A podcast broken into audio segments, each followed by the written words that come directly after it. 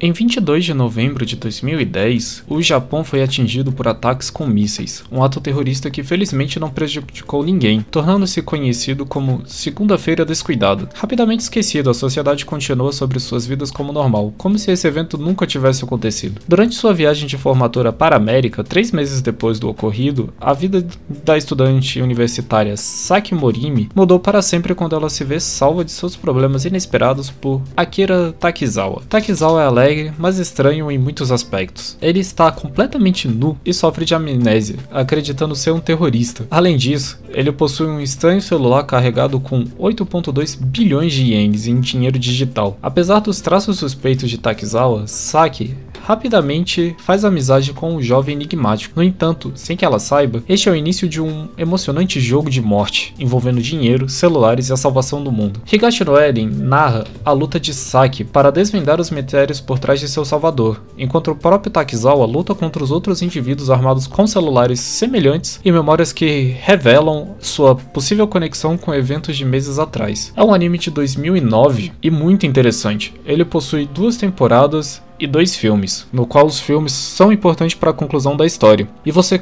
fica emocionado com esse desenvolvimento alegre e cativante de Takizawa e o ceticismo de Saki para resolver toda essa situação e todos os, os questionamentos que o anime traz para você. Esta é a recomendação dessa semana. Muito obrigado e semana que vem teremos outro cantinho animes para vocês.